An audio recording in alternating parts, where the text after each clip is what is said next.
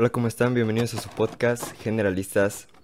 El día de hoy vamos a hablar sobre un tema bien interesante, sobre un tema medio peculiar. Para ello eh, les traigo un invitado muy especial, a Alberto Magallanes. ¿Cómo te encuentras, hermano? ¿Cómo estás? Bien, hola, mucho gusto. Un poquito nervioso, pero, pero feliz de estar aquí. Ahorita en el, en el camino se te van quitando los nervios. Sí, así debe ser. Eh, quisiera empezar con, con tu apellido, ¿no? Magallanes. Mm, ¿Qué significa Magallanes? La verdad no lo investigué. ¿No sabes? Ni idea. O sea, sé que tiene su escudo de armas, pero realmente el, de- el origen o de dónde viene no, no, no me he puesto a investigar. Bueno, también vi que era como una población de Filipinas. Sí, tiene, tiene una constelación, este, creo que muchas cosas. Ajá. Bueno, empecemos con tus, ade- ah, tus antecedentes, tu background, para conocerte un poquito más. ¿Quién es, cómo te consideras eh, tú, como, quién es Alberto Magallanes? ¿Cómo te describes? Mm, Qué difícil pregunta. Mira, pues yo en- como en lo personal me considero una persona pues que le gusta mucho el estudio y este y de repente me apasionan ciertos temas. Hay temas de todos, de repente a veces ni los termino de entender, pero ando ahí in- indagando. Este, en la cuestión religiosa pues no tengo una un- un- pues una escuela atrás. Ajá, yo me considero ecléctico. Este, que ecléctico es una persona que estudia de todo, todas las religiones y todo lo que se puede llegar a estudiar. Este, para llegar a hacerlo, pues yo pasé por muchas religiones, porque pues primeramente como creo que la mayoría pues fuimos católicos. Después de ahí yo me pasé con los que son Hare Krishna, después ya me pasé con los budistas, después me pasé con... Tengo familia que es testigo de Jehová, también asistí a ver las ceremonias. Tengo familia que es cristiana, también asistí a las ceremonias. Pero nunca me hallé, entonces ya fue como que decidí como que yo propio estudiar un poco de todo y hallarme en, en lo mío. Después ya descubrí que eso se le llamaba ser ecléctico, Ser ecléctico. que no, no, como que no me, no me cierro yo a nada. Ujú. O sea, ¿no crees a la vez en nada o, o estás abierto al conocimiento? Estoy abierto al conocimiento, pero no creo en una religión como tal. O más bien en una este, escuela de, de adoctrinamiento como muchas veces se puede considerar a, a veces. Este, por ejemplo, a los testigos de Jehová o a los cristianos, que son muy cerrados, muy herméticos en sus rituales que llegan a hacer. Este, por lo mismo me ha gustado siempre como investigar de todo. O sea, como que mi creencia en a lo mejor un ser superior está, pero no la defino como... A lo mejor no logro definirla como algo fijo. Este... Asimismo ese conocimiento pues también me ha llegado a, a ir con amigos que son santeros a sus ceremonias y pues presenciar todo lo que todo lo que sea conocimiento me va a gustar, me va a gustar y me va a agradar. O sea, no te entregas como tal a una doctrina solamente, sino eres como, ok, como un curioso que va ahí por, por la vida divagando y... Alguien que tiene duda y que le da comezón el cerebro hasta que se pone a investigar e indagar. No me inventes, qué cool, está bien chingón ese, ese tipo de, de personas. Bueno, tus antecedentes, ¿no? Me contaste de dónde vienes. Bueno, yo soy de Michoacán, de la Esmeralda, Michoacán. Nací allá en el 95, en mayo. Este, el 27, ya mero. Este, de ahí pues de toda mi vida vi- eh, he estado aquí en la Ciudad de México. Eh, vivo ahorita actualmente con mi mamá y mi papá, pero mi mamá en una casa y mi papá en otra. Este, estoy estudiando la carrera de economía, pues he tenido muchos trabajos, no sé, o sea, me gusta mucho como andar de freelance, pero Ajá. ahorita ya tengo un trabajo muy fijo. ¿En, en qué dirías que tienes más expertise? ¿O en qué te has desarrollado más hasta la fecha? Mm, Pues en mi desarrollo personal, ¿En general? ajá, o sea, como que llego a saber un poco de todo. Ok. Ajá, desde las cuestiones, por ejemplo, eh, en la cuestión del trabajo, pues ya he tenido muchos trabajos muy, muy variados. Desde andar como comerciante hasta andar este como oficinista o andar este de chalán también. Entonces, este, pues me he desarrollado bien en todo. No hay como algo en lo que sea este completamente experto todavía. Órale, qué padre. ¿Y te gustaría tener alguna expertise en un futuro? ¿O, o, o sigues teniendo esa misma mente de aprender mucho, de, po- de aprender poquito de mucho? Pues más bien mucho de todo. ¿Mucho de todo? ¿Crees que sí se pueda? Sí, Sí. sí. Qué cool, está súper chido. Eh, bueno, pues pasemos al tema al que nos corresponde. El esoterismo. Eh, ¿Cómo llegaste al esoterismo? Esa misma curiosidad me llevó. Ajá. el no sentirme hallado en ningún lado me llevó a pues en primera insta- instancia a tratar como de hallarme en, en- en- en un lugar después este en todo lo que es primero uno empieza como en el ocultismo pero el ocultismo como la palabra no todo lo que está oculto a, este a través de, de los significados de las cosas Después ya me llevó al esoterismo, que realmente ya es como igual lo que sigue estando oculto, pero ya el, el- el estudiarlo. Ajá. Entonces, este, pues ya llevo yo de- como desde los 14 años tratando de averiguar los mensajes secretos que tiene en todos lados para uno. Desde los 14. No manches. ¿Tu familia es católica? Sí. Entonces esa curiosidad es como tuya. O sea, o no viene de na- alguna influencia. O de mi familia nadie está in- in- in- este, interesado en estos temas. Mi mamá sí le gustaban uh, los temas filosóficos o los temas este como psicológicos. pero ya así como temas más este místicos o un poco más herméticos, no, nadie. Mm, pues vamos a empezar con la definición de, de esoterismo, que como bien lo comentas es algo oculto, son como el conjunto de conocimientos ocultos que se que están fuera de los sentidos, ¿no? También algunas personas lo toman como una doctrina filosófica. ¿Cómo, cómo lo podrías definir tú al esoterismo? Mira, yo traje mi propia definición. Este, nada más que dices tú como político, te la voy a leer porque no me la aprendí de memoria. sí, Mira, dice, dale, dale. el esoterismo se le llama a la doctrina que maneja y difunde lo oculto, entendiendo como un conjunto o el conjunto de lo esotérico, Ajá, y no es redundancia. Es la totalidad de los conocimientos y muchas veces con las habilidades ocultos, en este caso, de la tradición dependiendo de la escuela esotérica en la que uno se encuentre. Puede ser del criterio de acción, de ámbito universal, ajá, pero siempre va a tener diferencias naturales y, difer- y diferentes interpretaciones. Es lo contrario al exoterismo, una doctrina pública que enseña o permite a las, a las personas, a la mayoría de las personas, pues que puedan ver lo que está como por fuera, lo que es exoterismo, este, siempre uno, algo, un objeto de estudio, pero todo lo que conlleva a su alrededor. Y el esoterismo es un objeto de estudio, pero todo lo que conlleva este, en su interior. ¿El exoterismo? El exoterismo es hacia afuera y el esoterismo es hacia adentro. Ah, ok, sí, sí. Pero normalmente el esoterismo sí se considera que debe ser este, una práctica que nada más se enseña este, o se puede difundir a personas que están, este, que tengan la capacidad de entender todo lo que conlleva. Normalmente puede ser este, a personas que ya están como dentro de, de un ámbito perdón, filosófico de estudio.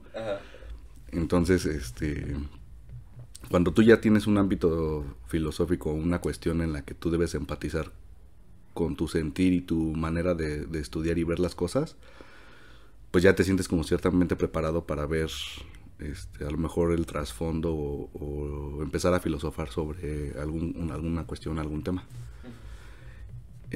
Al contrario del exoterismo, pues que siempre va a ser este, como las, por ejemplo, puede ser así como las materias normales, ¿no? Un- un- una ciencia matemáticas o cuestiones así que cualquiera persona lo puede este, llegar a comprender y entender. Y el esoterismo sí es un poquito más celoso en ese ámbito. No, no, se dice que no cualquiera puede llegar a, este, a entenderlo. Yo soy de la idea que sí, cualquier persona igual puede llegar a, a- a adentrarse a estos temas y llegar hasta donde su capacidad mental le permita. Pero es este. Pues básicamente esa es como la definición de esoterismo. ¿Y a qué crees que se deba el poco entendimiento que puede llegar a tener una persona de esto? A la poca curiosidad que tiene. Ok. Poca curiosidad. ¿No crees que también sea como un tema un poco denso? O un tema un poco también, a lo mejor que da incluso a algunas personas miedo? Sí, el, normalmente el ser humano siempre le va a tener, te- tener miedo a lo desconocido. Ajá, siempre va a estar un temor de no entender, de sentirse tonto, de sentirse este, pequeño ante el universo. Este, siempre va a estar como esa cuestión. Hay muchísima gente que de repente incluso se definen ateos y como que no les interesa llegar a otra cuestión. Y hay otra gente que de repente tiene una necesidad muy, este, muy fuerte de creer en algo. Pero aún así, pues, hay- en ambos lados de la balanza, pues siempre va a haber quienes tengan como que ese deseo de investigar más. Entonces, cuando uno le pierde el temor a sentirse este, tonto o ignorante, es cuando tú te puedes entonces adentrar más a- al esoterismo, al ocultismo, al misticismo, a cualquier ciencia. Ajá, ya sea a una ciencia mística como las que estamos hablando ahorita, o a una ciencia este, práctica como puede ser matemáticas, química, etcétera. Porque pues siempre todo va a estar desde aceptar que uno llega como ignorante y lo que se busca es ignorar menos. Nadie tiene el conocimiento completo o la verdad absoluta. Mm, ¿Consideras que, por ejemplo, un ateo tenga miedo a tener más conocimiento? ¿O tenga miedo a aceptar su ignorancia? Sí, Y se cierra y dice, pues por eso yo no creo en, en nada. ¿O cómo se podría definir el, el ateísmo? El ateísmo. este, hay, hay varias vertientes de ateísmo. Está el ateísmo que de repente se cierra en una cuestión de, de no creer en nada. Ajá. Pero es este, como por ejemplo en la llamada que hicimos antes de la entrevista, que te dije que una persona que se cierra a creer en algo es porque le da miedo mostrarse vulnerable. Entonces, este de ahí está el que es este se me, ol- se me olvidó ahorita la, la palabra del ateo. Pero el ateísmo, literal, o sea, no creen ni en la ciencia, ¿no? O... Hay, hay es que por, por ahí hay, hay los ateos que nada más se enfocan en la ciencia y la ciencia la vuelven a, a- se vuelve ahora su nueva religión. La ciencia. Hay gente que pide pruebas de todo. Ajá. Incluso hay gente que tú mostrándole pruebas en, en una cuestión como, no sé, algo tan maravilloso como la física cuántica, la química cuanta- cuántica, que te explica que a nivel sub subatómico hay partículas que están como en dos lados a la vez, que hay cuestiones matemáticas que se pueden entender a- a- después de que uno sabe- se abre la mente que hay más dimensiones, cosillas así, que hay gente que no lo cree. Entonces de repente está como esa cuestión, o sea, de sí yo creo en la ciencia, pero nada más lo que yo puedo ver. Entonces, este, para mí, para mí gente que es atea como que demerita también la cuestión, no nada más la cuestión espiritual, porque pues siempre se quejan mucho de es que fanáticos religiosos, es que cómo le dan gracias a Dios y etcétera, pero de repente también demeritan todo el estudio científico que hay, de- hay detrás de algo. Entonces, este, hay como muchísimos ateos, muchísimo, como en todas las religiones Sí, hay sí. como muchísimos ateos. Tú que eres este curioso de, de todas estas religiones, ¿crees que tengan conocimientos contrarios, que sean como opuestos? Por ejemplo, entre la ciencia y alguna religión, o no necesariamente, son como opuestos. No necesariamente son opuestas. Hay muchísimas cuestiones de religiosas que llevan a ciertas, este, eh, ¿cómo decirlo? Hay, por ejemplo, personas que son científicas a lo largo de la historia que han sido muy creyentes. Este, te mentiría si te digo un nombre, pero por ejemplo en la actualidad hubo un padre que era, este, creo que físico. Y con tal de, este, de comprobar la existencia de Dios, pues se metió de lleno a la ciencia. Entonces no puede ser como tan contrario porque al final de cuentas, ya sea religión o ciencia, ambas están enfocadas hacia, hacia como tratar de llegar a una verdad. Ajá. Entonces, este, pues sí hay cosillas como muy incompatibles, pero no están ni tomadas de la mano, pero no están alejadas. ejemplo, ya para entrar más ya al, esoterismo, eh, ¿cómo podemos... Bueno, ya tenemos la definición. ¿Cómo podemos ubicar al esoterismo? ¿Dónde lo ubicarías tú? O sea, ¿dirías que es una parte de la metafísica? ¿Una rama de la filosofía? Es una rama de la filosofía. Una rama de la filosofía, el esoterismo. Que está dentro de la metafísica, ¿no? Mm, podría ser. Porque la metafísica es como el estudio de lo fuera de lo físico. Que no tiene que ver, o sea, cosas que no se pueden explicar con la física. O que no, o no se pueden explicar como fenómenos físicos. Sí y no. Porque a final de cuentas, el, el, en cierto momento, el esoterismo te va a llevar a un punto en el que tienes que llegar como que primero a los acuerdos, que es en este sentido la investigación y el simbolismo. La metafísica, como tú dices, pues estudia todo lo que está fuera de algo pues, físico. Sí. Pero pues un símbolo no deja de ser algo que tú puedes ver, algo que tú puedes palpar incluso. Cuando, por ejemplo, a lo mejor como para centrarnos un poco más en el tema del, esoterismo, si yo de repente te leo algún fragmento de algún libro, no, no va a ser el mismo entendimiento que yo tenga al mismo entendimiento que tú tengas.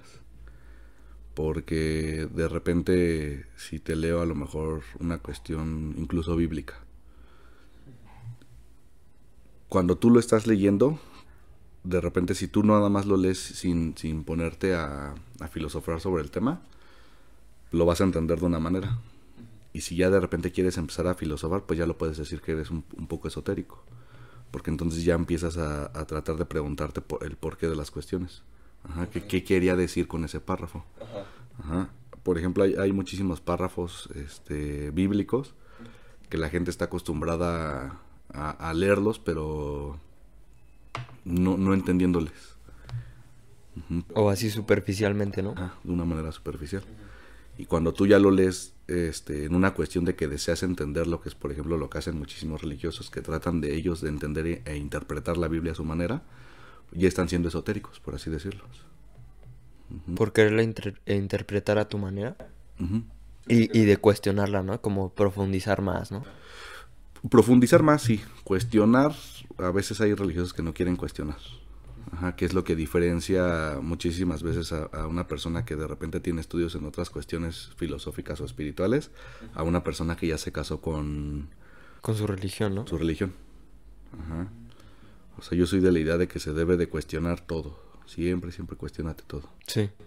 Porque, pues, hasta el momento o hasta donde yo pienso, pues no se ha llegado a ninguna verdad absoluta. Entonces siempre tiene que haber cierta este pues cuestionamiento de uno, cierta duda, siempre, algo nos debe de llegar a de llevar a investigar más. Sí. Y como bien tú dices, ¿no? O sea, el conocimiento te lleva como a resolver diferentes problemas, ¿no? Y el constante aprendizaje pues es importante para ello. ¿Cuál es la etimología de la palabra esoterismo?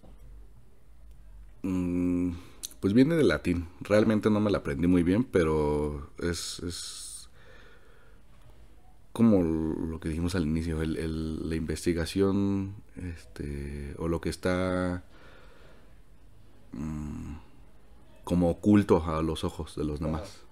Ajá. O sea, es... Mm, me puse a investigar también de cuándo venía la palabra y dicen que no es como una palabra muy viejísima, a pesar de que viene del latín, pues porque todo lo que estamos hablando es como viene del idioma. Sí. Pero el esoterismo realmente creo que la primera vez que se mencionó en libros fue como en los años 1600, algo así, 1600, 1800. Ah. Antes de eso era, este, se dice que Pitágoras fue de los primeros que dijo, pero, este, metafísica, la palabra metafísica, que esa sí ya es una palabra muy vieja. Sí.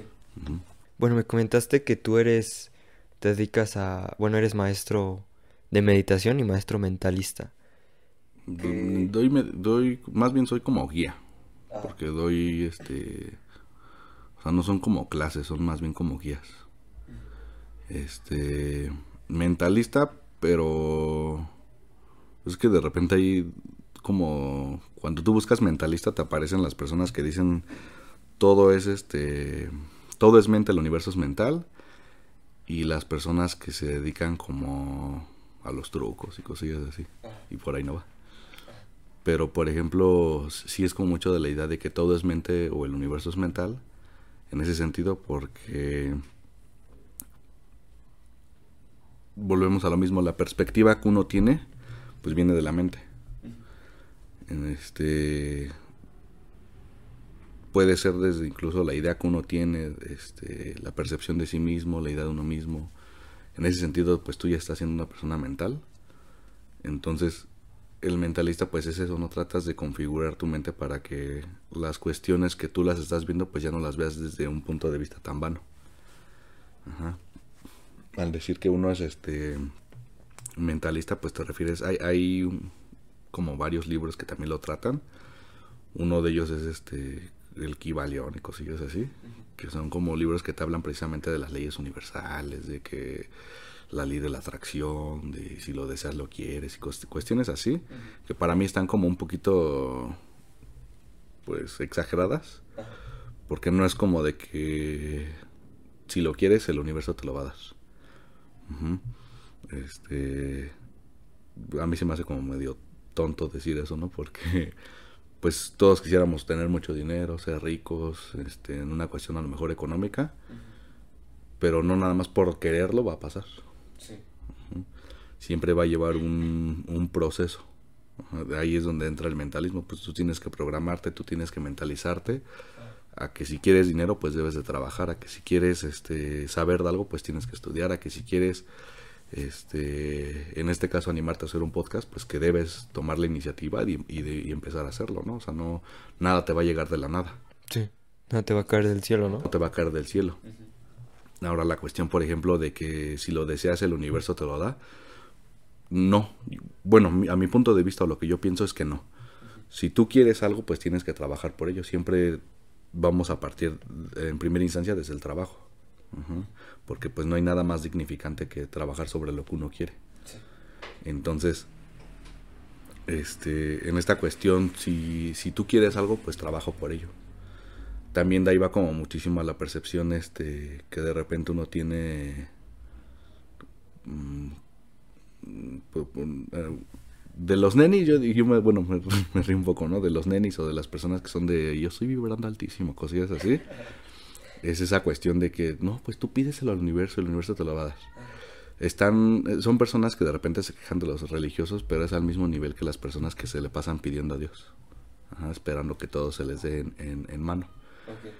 Y de repente pues yo como en, trato como de nivelar o equilibrar como mi, mi pensamiento, mm, mm, no dejando de lado como la cuestión de pues que uno tiene que mentalizarse a hacer las cosas, pero también soy como de la idea de que a lo mejor hay algo más. yo no puedo afirmar ni decir que sí ni decir que no, pues porque yo no conozco. Pero en esa cuestión hay muchas veces que dicen, este, pídeselo a Dios y hay veces que se nos presentan oportunidades. Ajá. Ya uno decide si las toma o no. Para mi punto de vista es como decir, bueno, pues ahí está, Dios te dio algo para que lo agarres, pues ya aplícate tú y hazlo. Ajá. Pero no, este, tampoco como decir que, ah, que funciona tan así. Sino el, el, hecho de que cuando uno quiere algo, pues uno se está mentalizando a, pues a eso.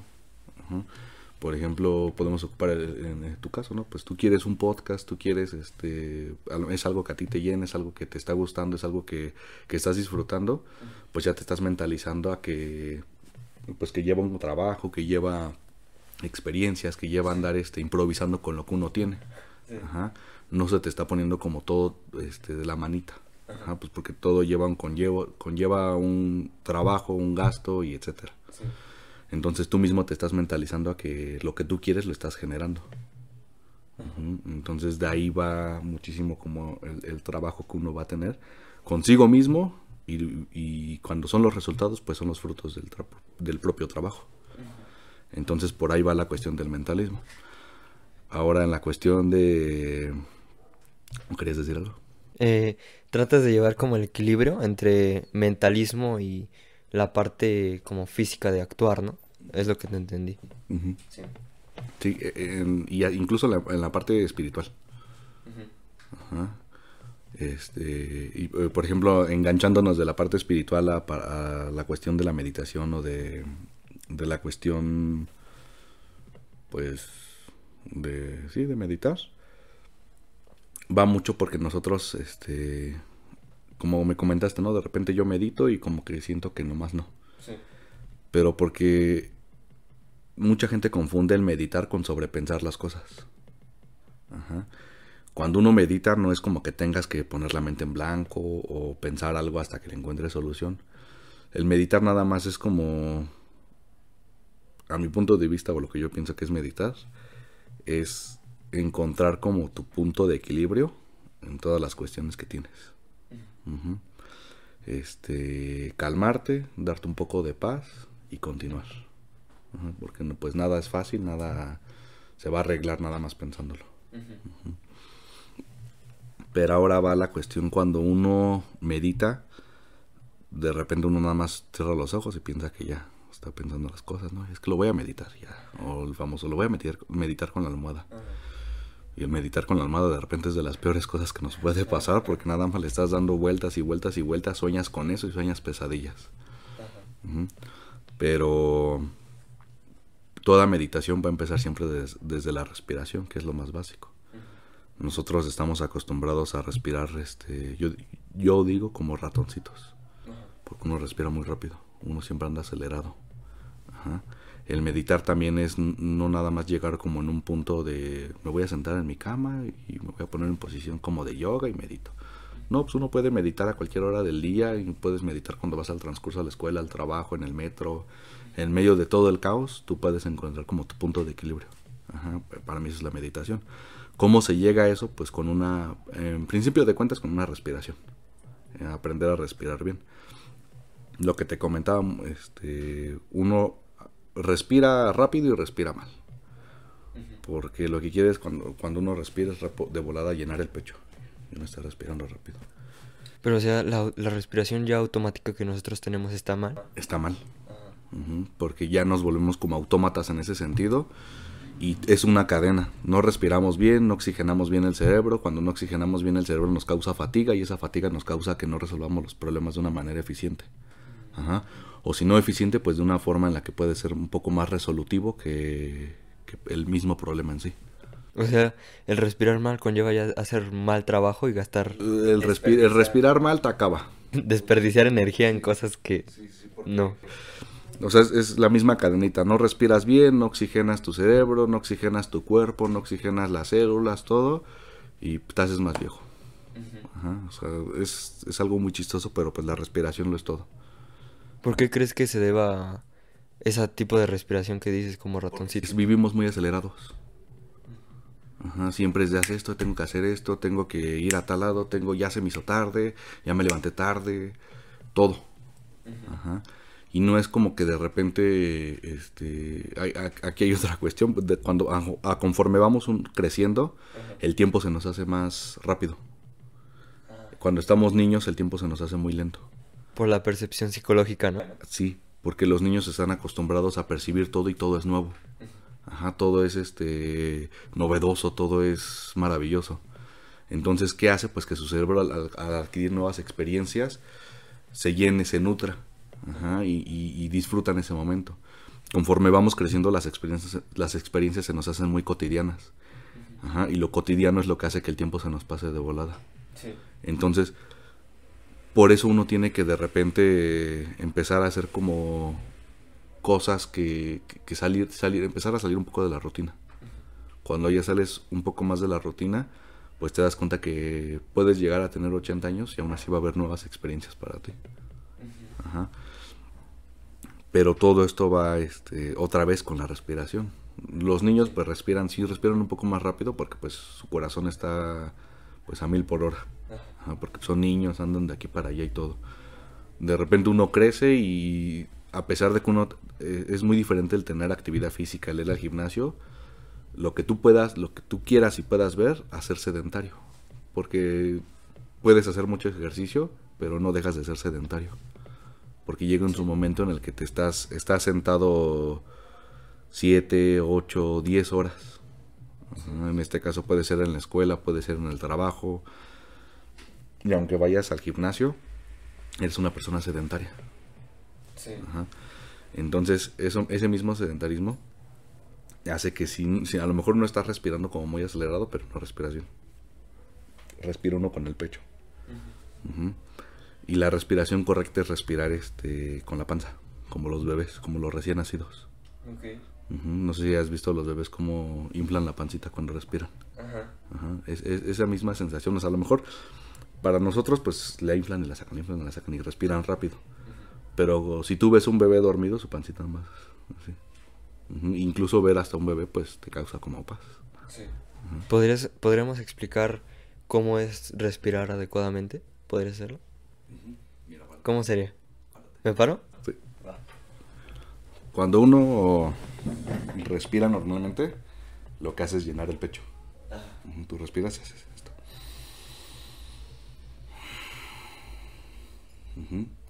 Incluso cuando de repente uno hace ejercicio deportes, lo, que- lo primero que hace es, ay, así como de, ay, cabrón, me cansé. Ajá. Pero lo correcto es con el estómago. O bueno, no con la panza de acá, la panza, la panza chelera, sino con la boca del estómago. Ajá, respirar y llenarla. Cuando respires, por ejemplo, ahorita te respira, sácalo. Respira, pero no levantes los hombros. Más bien como que saca la panza. Sácala así, pues. Enorgullécete de la panza chelera. Ajá. Sí, sí, sí, la sentí. Se siente diferente. Sí. Ajá. Cuando uno ya se acostumbra a, a respirar así, este, mágicamente te empieza a rendir más el día. Porque estás otra vez oxigena, o sea, es, es la misma cadenita, oxigenas bien el cerebro, este, al momento de oxigenar el- eh, bien el cerebro, pues te da pauta que tengas mejores ideas, mejor capacidad resolutiva, este, ver las cosas a lo mejor hasta de otra perspectiva, ¿Pero te rinde más en cuestión de tiempo o energía o en qué? en todo. En todo. Este, en cuestión de energía, sí, porque pues tienes más oxigenación, tienes más energía. Obviamente también aquí hay factores como la alimentación, que duermas bien y todo eso, ¿no? Sí. Pero lo principal pues es la respiración. Este, en tiempo sí, porque también cambia tu perspectiva y tu forma de analizar las cosas. Cuando tú respiras de una manera bien, este, en ese mismo proceso de que oxigenas mejor el cerebro, pues tu cerebro trabaja más rápido. Y cuando tu, cerebro trabaja rápido, pues a lo mejor no es como que el- el tiempo pase igual para ti que para mí, porque pues a final de cuentas tenemos como este diferente este, actividad cerebral. Porque pues capacidad, todos tenemos la misma capacidad, ya que el desarrollemos pues es diferente. Pero si tú te pones a pensar las cosas este, desde un punto de vista diferente, eh, te rinde más el día porque es algo nuevo para ti. Y en el momento en el que también tú estás respirando bien y estás este, con una buena actividad cerebral, te rinde más el día porque pues al- algo tan simple como lo cotidiano, este, lo entiendes más. Por ejemplo, a muchísimas personas últimamente en Facebook hay un post que me da mucha risa que dicen, comparten su experiencia en el metro. Que de repente sienten ellos que ya viajaron 15, 20 estaciones y apenas han pasado 3. O al contrario, sienten que han viajado muy pocas estaciones, pero ya llegaron a su destino. Es eso mismo, es, es- la percepción que uno tiene del tiempo.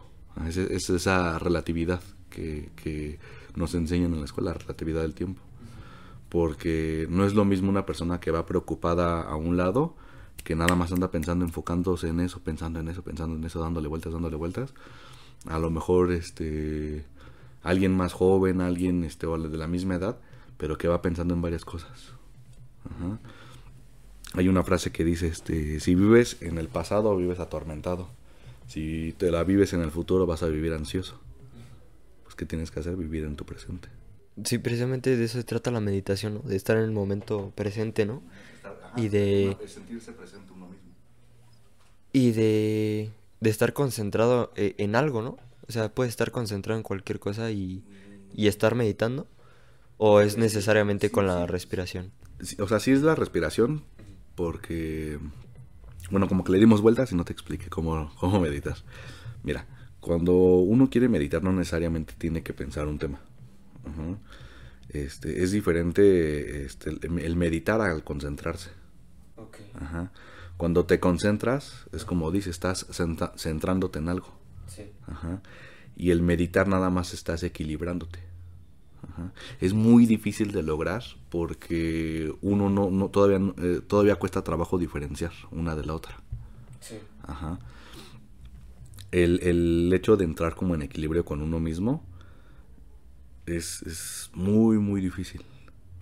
Por eso las primeras meditaciones que uno tiene se queda dormido, este, te aburres o, o de repente dices no. Porque si te concentras en algo, los, eh, tú puedes concentrar en algo, ¿no? Sí. Pero si te concentras en algo tratando de meditar, nada más vas a sobrepensarlo. Este. Pero cuando encuentras ese equilibrio, chistosamente ese mismo equilibrio pues hace que te dé sueño, porque te relajas, te da paz. Por eso mucha gente en sus primeros pasos de meditación se queda dormidos. Y si es el objetivo, o sea, si te quedaste dormido, ¿lo hiciste bien o lo hiciste mal? Sí, sí, o sea, no hay meditación mala. A final de cuentas no hay meditación mala. Este, en los primeros pininos, puedo decir, este, cuando uno empieza a meditar, pues sí te quedas dormido porque tú mismo estás encontrando como ese equilibrio, esa paz contigo mismo. Ajá. Y fuera de eso también esa paz con tu entorno, con tu equilibrio. Con- ah, digo, es con tu entorno, todo lo que hay fuera de ti, el ruido, etcétera, encuentras un equilibrio. Porque hay muchísima gente que de repente cuando está meditando, como que el sonido se le cierra. Ajá. Y te enfocas tanto en, en ti, en tu presencia, que te, te pierdes de lo que está afuera. O sea, no es que deje de existir, pero pasa a un segundo plano. Entonces, ¿Cómo sería una meditación básica para alguien que va empezando? empezar a respirar por ciclos. Ajá, el, y el inhalar, aguantarlo tantito, exhalar. Inhalar, aguantar un tantito, exhalar. Ajá. Después, este, cuando ya uno se relaja, pues uno siente automáticamente que el corazón como que se baja las pulsaciones, baja el ritmo. Cuando ya estás así, pues puedes cerrar los ojos o los puedes tener abiertos, pero es este como algo muy propio. Senti- empezarte a sentir tu presencia. Este, por ejemplo, cuando yo llego a, a guiar, a enseñar el cómo yo medito, o al guiar al cómo alguien puede meditar a su propia forma, lo primero que hago es tratar de, de hacer que sientan su propia presencia. Ajá. El, el hecho de, este, por ejemplo, pararse como en posición de estrella y este, ya sea con el dedo le vas haciendo así en todo el contorno del cuerpo. Ajá, y siéntete, esta es tu presencia, este eres tú. ¿Pero si lo tocas o solamente es superficial? Pues lo puedes tocar, Ajá. pero ya es así como con personas que le tienes confianza, porque pues no va a ser lo mismo, no te ponen así como de, ah, órale, ¿no? ¿qué haces ahí? ¿Qué haces por ahí? Ajá. Ujú. Este, después de eso, ya cuando sienten como su contorno, ahora es ellos. Ahora siente, este, puede hacer así como de tus rodillas, tus piernas, este, tus pies, todo. Después de eso ya viene como una cuestión como más interna. Así como de, ok, este, piensa un poco cómo es tu cerebro, cómo son tus órganos, cómo es este, tus manos por adentro, todo.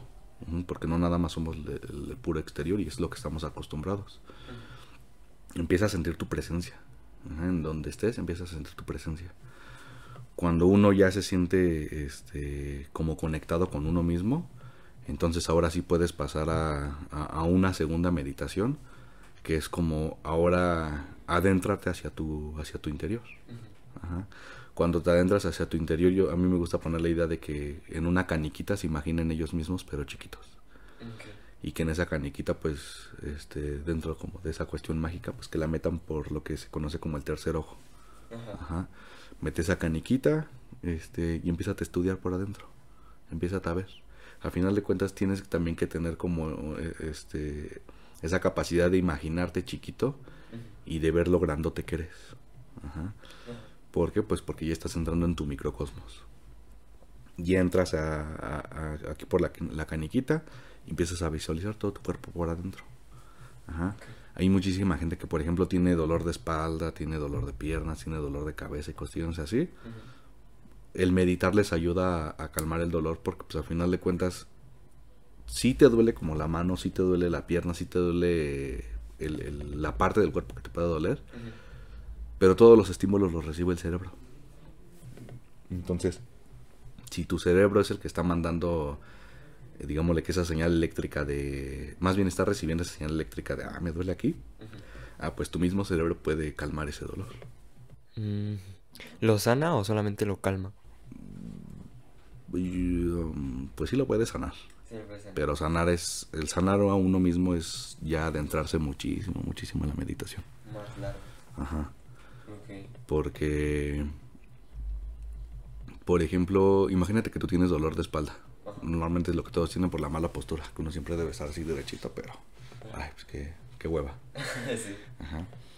Este, el estar siempre como en esta posición, pues realmente te acarrearía muchísimas cosas buenas, porque pues estás así, incluso creo que mejora la circulación, mejora el momento de que uno va a evacuar al baño, mejora todo. Pero uno siempre está acostumbrado a estar como ya con hueva. Sí, sí, sí.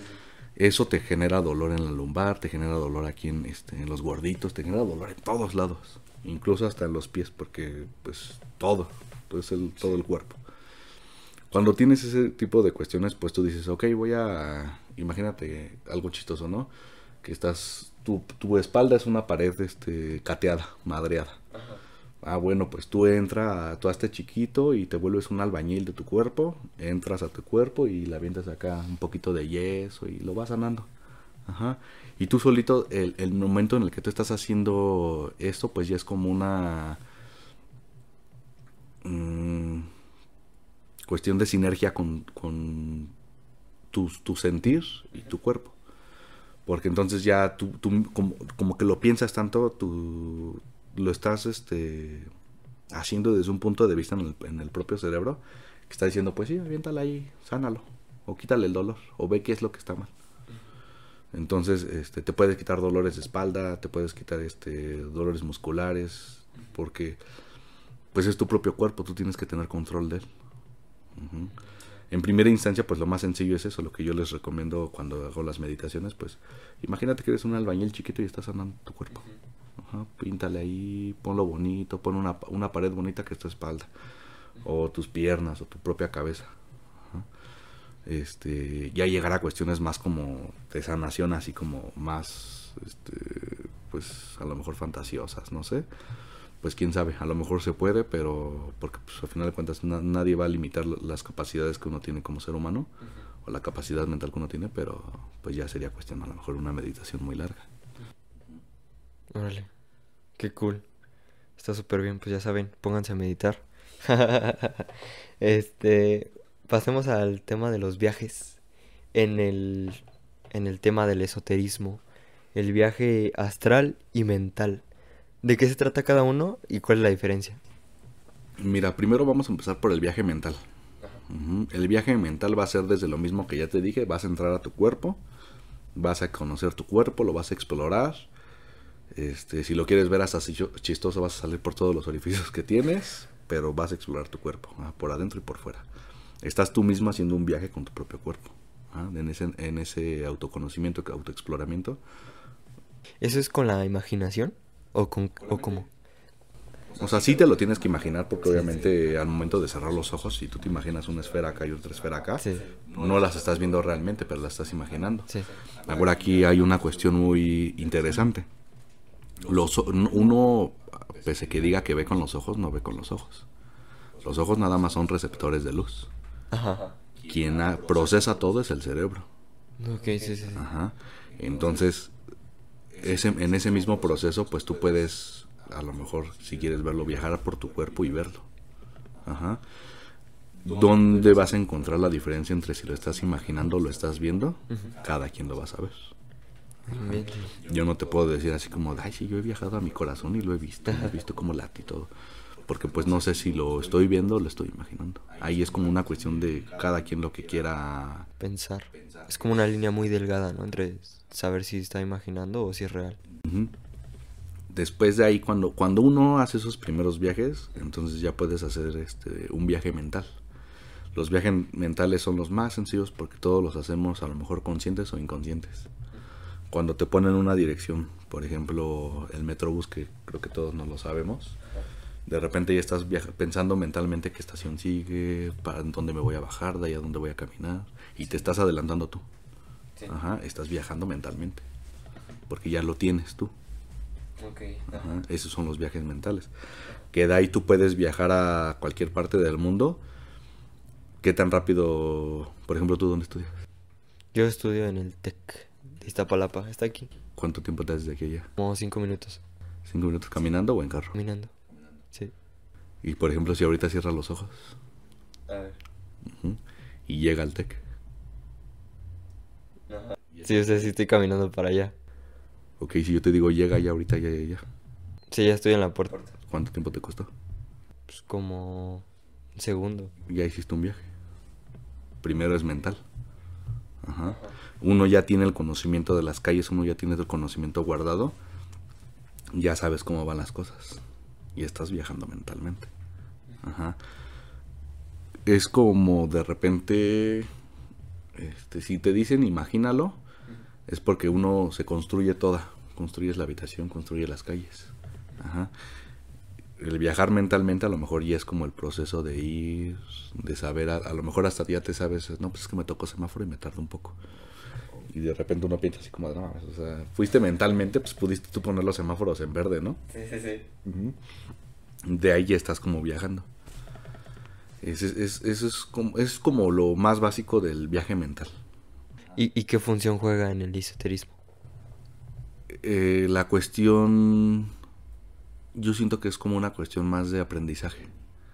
Ajá. Porque a final de cuentas como que tratas tú de llegar a, a, un punto este como central y los viajes mentales pues no nada más van a ser como de llegar a ciertos lugares sino también de cómo el hecho de pensar cómo llegaría a tal lado qué tal si me toca esto qué tal si me toca aquello empezar a como a cuestionar todo. Ajá, puedes incluso estudiar en un viaje mental. ¿Cómo? Pues imagínate que tú ya tienes tu libro, te estás mentalizando los libros de tu biblioteca. Ajá. De ahí vas, tú piensas así como, ah, este libro de la facultad decía esto. Y tratas de, llevarlo otra vez todo a tu mente. Pues es eso, o sea, no es como algo como tan ni tan simple, pero tampoco es algo como tan complicado, algo que tenga que ver toda una cuestión atrás, así como súper fantástica. Sino es así como de, ah, voy a viajar. A lo mejor si tú tienes este, el libro en mente, no te acuerdas bien qué decía. Pero si de repente empiezas a revivir los momentos, este, ya sea los momentos con, con canciones, con aromas, con, con, el propio viaje mental de, de sentir que estás allá, pues ya lo como que lo aprendes. Ajá, porque todo eso hace que el cerebro haga su proceso de, de, memoria. Entonces, este, pues también uno pueda, por eso es lo que digo, uno puede aprender a, a través de los viajes mentales. Porque a lo mejor algo muy sencillo que pasa cuando uno se queda con un suéter de alguien. Ese aroma te recuerda ah, directamente sí. a alguien. Sí, sí, uh -huh. Entonces, este, pero si lo quieres poner así como más en el estudio, pues si a lo mejor le haces así a un libro que tienes aquí, dices, ah, en la biblioteca y déjame estudio así. Y, y, de repente ya como que te trasladas a la biblioteca y te acuerdas un poco más de lo que tenía el libro. Ajá. Okay. O sea, por ahí va un poco. Ajá. ¿Y en el tema astral?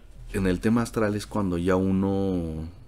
Híjole, es que aquí está como muy difícil. Cuando uno ya lo dominas los viajes mentales, entonces ya te puedes poner como un, una cuestión más astral. Uh -huh. Pero lo astral yo siento que híjole, entra más en un terreno desconocido. No me atrevo a llamar fantasioso, pero sí es un terreno más desconocido. Porque... Menos explorado, ¿no? Menos explorado. Porque si tú quieres hacer un viaje astral, pues primero vas a poner con qué finalidad. Ajá el viaje astral y viaje mental están como muy tomados de la mano porque tienes tú que mentalizarte a que realmente lo estás haciendo. En, la cuestión de... Imagínate que te quieres este, ir a la playa. En la cuestión si nada más es un viaje mental, pues puedes llegar de volada y estás en la playa. Se puede, a lo mejor lo puedes considerar astral cuando te sientes allá o sientes que, estar, que estás en ser allá ¿Cómo? Si te digo ahorita ve a la playa y siente la arena en tus pies. Pues voy a tener como el recuerdo, pero no exactamente la sensación en los Ajá. Y el viaje astral ya es como sentir, eh, estar ya más en, en concordancia con las sensaciones que uno tiene. Ya estar casi presente ahí. Sentir tu presencia ya. Porque el viaje astral es separarte de tu cuerpo, ¿no? Separar que tu alma. Pues tu alma, tu espíritu, tu ser o tu presencia. Yo soy, yo soy un poco más de la idea que es como tu presencia, porque al final de cuentas te tienes que sentir presente en donde estás. Ajá. Entonces, por ejemplo, si en un viaje astral llegas a un, a un lugar, pues te tienes que sentir ahí, tienes que sentir tu presencia ahí. Llega un punto en el que empiezas a sentir los olores. Ajá. Ahora va al otro lado como la cuestión este, científica. Si uno está en, en cierto lugar, pues tú ya tienes lo, casi todos los olores del mundo grabados en la cabeza. El cerebro mismo te puede hacer sentir que estás ahí, porque te recuerda el olor, Ok. Con el simple hecho del recuerdo. con el simple hecho del recuerdo. Entonces, sí es como muy este complicado hablar de un viaje astral porque no sabes realmente qué tanto es el viaje astral. No sabes realmente si sí lo estás experimentando. Hay cuestiones, hay experiencias que, por ejemplo, uno puede llegar a tener de que imagínate que tú te estás quedando dormido y de repente antes de dormirte bien, para ti, tú, tú, tú, te bajas a la cocina, bajas a la sala, ves que está haciendo tu hermana, ves que está haciendo tu mamá, y de repente parpadeas y estás en tu habitación. Y dices, ¿bajé o no bajé? Creo que no. Pero en ese momento te entra la duda, bajas, y lo que tú imaginaste, aparentemente, tu hermana sí lo está haciendo. Lo que tú imaginaste aparentemente que tu mamá estaba haciendo, sí lo está haciendo. Y ya hiciste un viaje astral. Son viajes astrales. O sea, es como cuando sueñas, ¿no? Bueno, a mí me pasa que digo, ¿lo viví o lo soñé? Y no sé realmente qué pasó ahí. Por ahí va. Y a veces tengo recuerdos y digo, a ver, ¿esta persona me dijo esto o lo soñé? Y no me queda como muy claro qué pasó ahí. Hay personas que, por ejemplo, se quieren apegar muchísimo a la ciencia y te van a decir, es que estabas dormido, pero estabas escuchando todo. Y el momento que te estás escuchando, pues tú, ah, en una cuestión ya como de memoria, ya tienes grabado los sonidos, los ecos de tu casa. Ya tienes grabado incluso cómo camina tu hermana, cómo camina tu mamá. Pues era fácil que tú en- dentro de tu sueño, no sueño, dentro de tu... cuando estabas dormido, hayas escuchado que tu hermana está ahí, escuchado que tu mamá está afuera. Y tú sentiste que bajaste, pero pues como tú ya lo estabas escuchando, pues sí, ahí estaban. Pero de repente es como, ok, ajá, va. Pero yo, yo dentro de mi viaje o dentro de mis sueños, si tú lo quieres ver así, vi que tu hermana estaba escribiendo. Bueno, más bien vi que mi hermana estaba escribiendo. Y vi que, que estaba escribiendo. Y bajo y casualmente si está escribiendo, si está este, comadreando con alguna amiga. Ay, no. Si está tirando este, ahí, pues, plática, chismecito. Ujú. Entonces es como esa cuestión, o sea, realmente, si lo quieres separar, pues sepáralo, está bien, con la cuestión este, científica, pero si te niegas tanto, entonces no va a pasar. Porque Sí, sí. tú en el mismo momento en el que te estás negando, pues se está cerrando. Ujú, Por ahí va el, el viaje astral para mí. Y por ejemplo, el tema de los viajes con las drogas, como el ayahuasca, el DMT, el LSD, estas eh, sustancias alucinógenas, algunas naturales, otras no. Eh, pero ¿cuál es la diferencia? O sea, todo lo que has contado hasta ahorita es sin nada de... Sin nada de droga. Imagínate si fuera con droga. Eh, dices que naturalmente el cerebro genera DMT, DMT en la glándula pineal. la glándula pineal. Pineal, Ajá. El DMT está presente en toda la naturaleza. Ajá. De hecho, hay, hay una ranita, que ¿cómo la molestan? Se llama la rana, este, creo que es bufo, bufo algo, algo así. Pero bueno, la droga es bufo alvaris. No sé el nombre de la rana para no mentirte. Pero la sacan de una rana. Que lo que hacen es este cruelmente, bueno, no cruelmente, porque nada más lo que hacen es andar castrando a la ranita, le, la pican. Ajá, y no así como con una aguja o algo, sino nada más la están molestando para que la rana se estrese. Cuando se estresa, este, pues todas las glándulas que tiene segregan. Imagínate que, es- que el DMT del bufo alvaris es como el sudor de la rama, de la rana. Ok, Ajá. Esa rana, de repente yo me quedo pensando ahorita como un corte comercial de dónde habrán sacado el, el- vamos a picar esa rana y vamos a probar qué es lo que sale de su cuerpo. Ajá, o sea, imagínate como esa duda que le llevó al ser humano a, a decir, ah, no manches, esa rana si, si la fumas, te das un viajezote. ¿Y es venenosa o no? Este, pues a final de cuentas es veneno. Sí. Ajá. Este, pero pues es un veneno menos tóxico, ¿no? Este, pero pues sí, estás fumándote el sudor de la rana y, este, tan, pero también está en las plantas, ajá, este, está en una planta que se llama shanga, que es este, no sé muy bien de dónde viene, pero pues es la planta. Está en, en, en la ayahuasca, que son un conjunto de varias plantas y una raíz este y presente en muchos lados. Ya también ahorita lo que están haciendo es, bueno, ya de muchísimos años, este generar el DMT de manera artificial.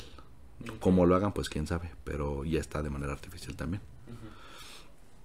Lo que hace el DMT es que híjole, es que aquí me voy a ver bien hippie con la aplica con la palabra de es que tienes que vivirlo. Pero lo que hace el DMT es como que te quita todo bloqueo que llegues a tener. Ajá, te, te, te altera el estado de conciencia. Decir, al final de cuentas sí es una droga que te hace alucinar, porque pues todo, toda droga que te afecta a la psique y te causa ver cosas es, es algo que estás alucinando. Si lo quieres dejar en alucinación, pues va, pero si lo quieres dejar en, en algo que estás viendo, que a lo mejor como estás en otro estado de conciencia, como estás alterando tu conciencia, a lo mejor percibes cosas que normalmente no percibes, también es válido, porque la experiencia es propia de cada quien. Este, mucha gente utiliza este tipo de drogas para meditar cuando tiene un- a lo mejor no un fin en concreto, pero quiere experimentar más. Ajá. Hay formas, incluso hay este personas que hacen yoga, este, o los yogis, que son como ya... Los que hacen yoga no me refiero así como los que vamos a hacer un saludo al sol y la chingada, no, sino ya personas que se dedican muy, muy cabrón a la meditación, pero ya con las sanas, que son las poses y las respiraciones, todo. Que con la lengua no, no, yo no, no, o sea, sé la explica, está la explicación y está incluso hasta una imagen, pero con la lengua la pasan para atrás y se tocan una partecita de por aquí y estimulan la glándula pineal. Y eso hace que liberen DMT. Con la lengua. Ajá. Eso es una meditación. Yo así como que la hago para atrás y lo que ni siquiera alcanza a tocar la campanilla. Ahora imagínate esas personas cómo le hacen. Raro, pues sí está. Este, pues yo he visto yogis que sí lo hacen, pero pues no es como que yo les esté ahí agarrando la lengua y a ver si sí llega hasta, el cerebro, pues no Pero yo he visto así como ese tipo de meditaciones que sí de repente como que pues, no sé, se, elevan. Este, pero el hecho de ya este ingerir DMT, ya sea en ayahuasca o fumar DMT, pues lo que hace es como, híjole, como un madrazote. Sientes como... ¿Has visto la película de Sin Límites? Creo que se llama. Ah, sí. Ajá, que se toman unas pastillas y de repente ya no- la visión se les hace así como se les abre el, el panorama. Imagínate que el DMT cuando recién entra en tu sistema hace que haga eso. Se abre todo. Ajá, y cuando se abre ya todo el panorama, sí empiezas a ver como otras cosas. Ajá, empiezas, este, híjole, al- alucinar o, o- o a ver cuestiones que no ves cuando estás este, en un estado normal de conciencia. ¿Pero eso es parte del viaje astral? ¿O ya o solamente está drogado? Mm, pues estás drogado porque pues, al final de cuentas todo lo que te va a alterar pues te droga. Sí. Este, pero para hacer un viaje astral en droga, está, es, por ejemplo, es el ayahuasca. Que estás presente tú y estás presente también con la droga. Ajá, y, la, y la ayahuasca lo que hace es que te conecta con la naturaleza, con tu animal espiritual, con tu, con tu yo elevado, tu estado de conciencia superior y todo eso. no dejas de estar drogado, pero abres, abres la mente a otras cuestiones que normalmente no te cuestionas. Y si no te las cuestionas, pues no eres consciente de ello. Ahora sí que a un nivel psicológico pues están los tres, ¿no? El yo, el ello y el super yo. Este está también eh, otra forma de llamarlos este tu consciente, tu no consciente y tu subconsciente. Ajá. El, normalmente uno siempre está consciente de las cosas. Y le hago así pues porque aparentemente uno piensa que todo lo que está viendo es lo que está viviendo. Pero tu subconsciente es el que está recibiendo información de este lado, recibiendo información de este lado, recibiendo información de este lado. Por ahí vienen las cuestiones de tu instinto de supervivencia, tu instinto de este, de cariño, amor, todos los instintos que puedan venir vienen del subconsciente. Cuando uno va caminando por la calle y de repente ves a, dos compadres en motoneta, tu instinto es el que te dice, tu, tu subconsciente es el que te dice, carnal, o te bajas de la banqueta, o te echas para atrás, o velos bien. Ajá. el subconsciente es el que está preparado para ver las gesticulaciones de las personas y saber muchas veces cuál es la intención que traen. Y el no consciente es esa parte oculta de nosotros. Cuando uno entra en, ya sea en ayahuasca o en DMT o en LSD o cualquier otro tipo de droga que al final de cuentas altera tu sistema, lo puedes conectar con tu no consciente. Por ejemplo, los que se dan unos hongos, los que se dan este el LSD, los que se drogan con DMT, pues no deja, todo eso no deja de ser una droga. por más que le quieran decir este plantas medicinales o estimulantes o lo que quieras, no deja de alterar el, sistema. Al igual que el café, el tabaco, todo. Todo lo que no es... Este, ah, incluso la gente que toma té de lechuga en la noche tiene un efecto muy similar a la marihuana. ¿De lechuga? O sea, literal la lechuga la calientas y... Te tomas un tecito y te vas a dormir. ¿Y tiene efectos parecidos a la marihuana? No manches. Entonces todo eso a final de cuentas pues va a ser algo que altera tu sistema, que altera tu percepción, que altera tu conciencia. no, no, no deja de ser una droga. Pero ¿a poco la lechuga tiene propiedades alucinógenas? Sí. Sí. O sea, si la calientas y como que estimulas esas... No sé muy bien en la cuestión química cómo funciona, pero un tecito de lechuga te ayuda a dormir. Ok. Pero no te genera alucinaciones como tal. No. Solo te ayuda a dormir. Bueno, yo me he tomado test porque mi abuelita se los tomaba y no. Pero, pues sí, o sea, sí sé que tiene como efectos muy similares a la marihuana. perdón, incluso hay una flor que eso sí es como muy peligroso, que es este, creo que es la, el, té de floripondio. Ah, sí.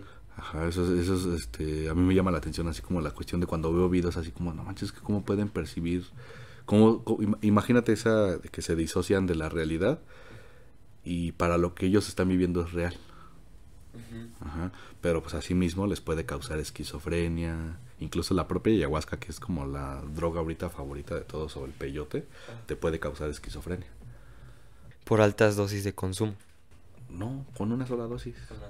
Porque al final de cuentas, dentro de todo lo jodido que uno siempre va a estar de la cabeza, pues no tienes que estar tan jodido. tienes realmente que antes de eso ir con un psicólogo, antes de eso ir con, con un médico a que te analice, con un médico a que vea que, que en la cabeza estás bien, que no tienes problemas.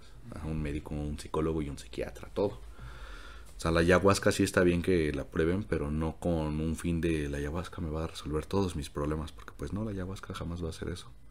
El que resuelve los problemas siempre va a ser uno. Que de repente se agarre uno de ciertas cosas para cambiar la perspectiva, lo que decíamos al inicio, cambias la perspectiva de cómo, uno está viviendo y experimentando las cosas y a lo mejor te ayuda. O a lo mejor nada más te jode más, dependiendo cómo, cómo lo vivencias. ¿Tú has hecho algún viaje de estos? Con DMT nada más. Y con microdosis del LSD. Pero las microdosis nada más este fue así como de, bueno, a ver qué se sentirá, porque leí que había una persona, un, científico, que se tomaba unas gotitas del ese diario y que nada más le ayudaba así como a ver las cosas de diferente manera, pero no, no, llegas al punto de alucinar o de viajarte. Este, lo único que me hizo las microdosis del LSD es como veía los colores muy vivos y los sabores los sentía muy, muy ricos. Este, el DMT sí me hizo darme un viaje saote. Pero dura muy poco, dura de 10 a, de 10 a 20 minutos. Realmente es súper corto. Pero así mismo es, no hay nada súper fuerte. O sea, se- no se compara ni siquiera con el LSD. Sí, porque el LSD es más duradero, entre 8 a 12 horas. Es muy largo. Pero no, el DMT es una bomba. O sea, en cuanto das el primer, este, pues lo puedes fumar o lo puedes, este, quemar y no dártelo, pues, fumar. Este, todavía no dejas la pipa en, en la mesa cuando ya estás en, en otro lado. No manches. Ajá. Es como la puerta hacia otra dimensión. ¡Zas! Ah, casi, casi. Ah, Bueno, uno así lo siente. Es lo que te digo como en la pastilla, como la pastilla de sin límites. De repente estás y se te abre todo. Si lo quieres ver como en una cuestión, este, nada más como cualquier persona que lo pueda hacer, pues a lo mejor te, cambia el panorama.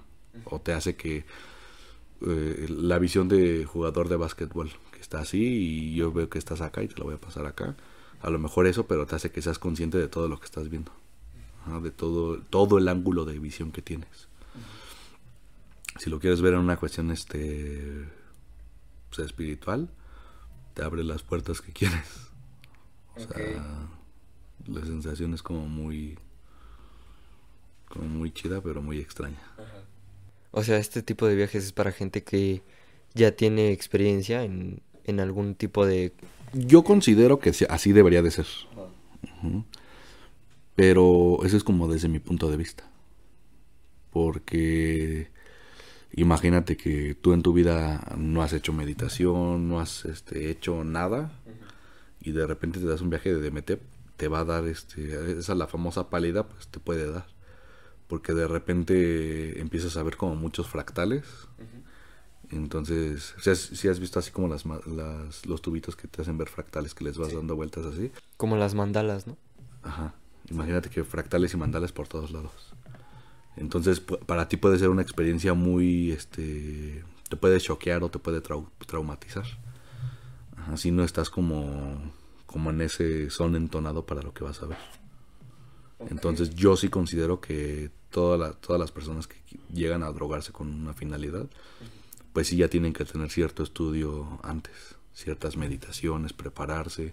Incluso cuando uno hace unos ejercicios de respiración que sobreoxigenas el cerebro, alteras el estado de conciencia, alteras tu, estado de percepción de, de la realidad. Cuando imagínate que tú solito cuando te cuando de repente uno se está como estresado que empieza a, a respirar muy rápido ya ves que ves estrellitas y andas así como medio mareado. Imagínate que en ese nivel pero sin que te marees o ves las estrellas bueno sí ves las estrellitas porque al final de cuentas estás sobreoxigenando el cerebro pero hay meditaciones que te llegan a ese nivel. Ajá. hay gente que hipnotiza a través de la respiración Pero en una cuestión como de alterar la conciencia con la pura respiración. Entonces este es, es como el estar preparado o el abrir la cabeza como de que lo que vas a percibir en ese momento pues no es a lo que estás acostumbrado. Mm, ya veo. Sí, pues igual corren mucho riesgo la gente que nada más lo hace por como curiosidad, ¿no? Dices que les puede dar esquizofrenia o traumatizarlos, ¿no? Entonces, como que no me queda muy claro el, objetivo de, del, del drogarte. O sea, si- simplemente por... Algunas gentes por curiosidad, otra gente por llegar más lejos allá en la espiritualidad, para encontrar algo, para estar bien consigo mismos, o como para qué lo harías. para cambiar tu punto de vista para a lo mejor encontrar otras perspectivas de lo que estás este en su momento a lo mejor algo que ta- estás pensando en algo que estás dándole vueltas vueltas pues si dices este, este, O sea, para también tomar una decisión también podría ser. sí. Una decisión difícil. ah, también puede ser. O sea no a lo mejor no en el momento porque pues obviamente estás alterado y ninguna decisión se debe de tomar este en un estado no consciente pero a lo mejor te ayuda a saber qué es lo que puedes hacer. Ajá, o sea, el, el- la vivencia del DMT de cada persona va a ser diferente. no va a ser igual como yo lo vivía como tú lo vayas a vivir si en algún momento decides probar este porque por ejemplo no es este como de que ya lo hagas y pum ya te vuelves espiritual o pum lo hagas y digas "Ah, no, no tiene para nada de caso no siempre va siempre siempre toda cosa que altere tu, tu estado de la percepción va a tener un beneficio porque bueno, beneficio dentro de los buenos, ¿no? Porque también este, hay gente que se pone otras porquerías y o sea, sí les altera el estado de la percepción, pero andan con delirio de persecución, que ya sienten que alguien tiene un cuchillo y o sea, se alteran pues para mal, ¿Con el mismo DMT o con otras drogas? o con otras drogas. Con Esa también es una pregunta interesante. ¿Qué drogas sí son como adecuadas para estos viajes y qué otras no están bien? Pues te llevan a otra. Realmente adecuada para el viaje ninguna debería de ser, porque uno debe de lograr a través de una buena meditación, respiración y prepararse uno mismo, llegar hasta los niveles que tú mismo te permitas. Esas drogas son como pequeñas trampas que uno puede hacer, Como atajos. atajos, pequeños atajos que uno puede tener. Que tiene repercusiones, sí, porque al final de cuentas te estás saltando un proceso ni siquiera espiritual, sino te estás saltando un proceso mental. ¿Qué droga quieres ocupar para meditar? Pues mm, si a mí me preguntas a alguien que ha probado drogas para meditar, te digo que ninguna. O sea, yo soy de la idea de pues que no lo hagas. Pero no soy como de este no lo hagas definitivamente. Sino de pues no lo necesitas. Ya llega un punto en el que de repente dices que quiero ver qué hay más. Ah, pues está la ayahuasca, está el DMT, están los hongos, que son los como los más naturales, el peyote, lo más natural. El LSD no deja de ser un compuesto químico. Ajá, este, otras drogas caen no dejan de ser compuestos químicos. Como que pegándole a, a lo más natural. Este, por ejemplo, algo que la marihuana, este, pues también es natural. Este, la salvia también es natural. Pero siempre va a ser como algo, este, yo soy de la idea que pues que pegarle más como a lo natural. Porque de ahí vamos a lo que les llaman drogas recreativas, que ya es como el LSD o el este, éxtasis, cosillas así, que nada más para la gente como que quiere desmadre.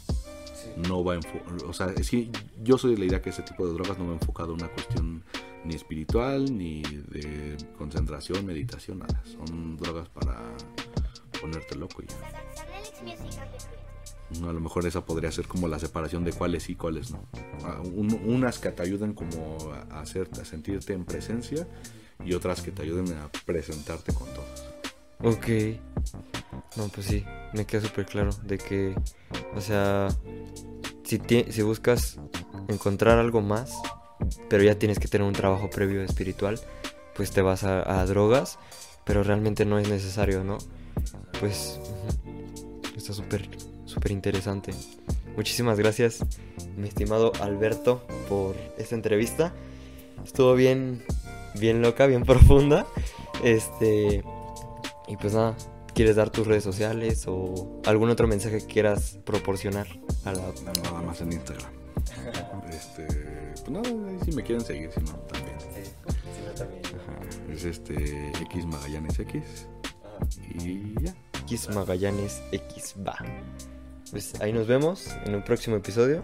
Muchas gracias por invitarme. Gracias a ti por aceptar la invitación y pues nos vemos. Hasta luego.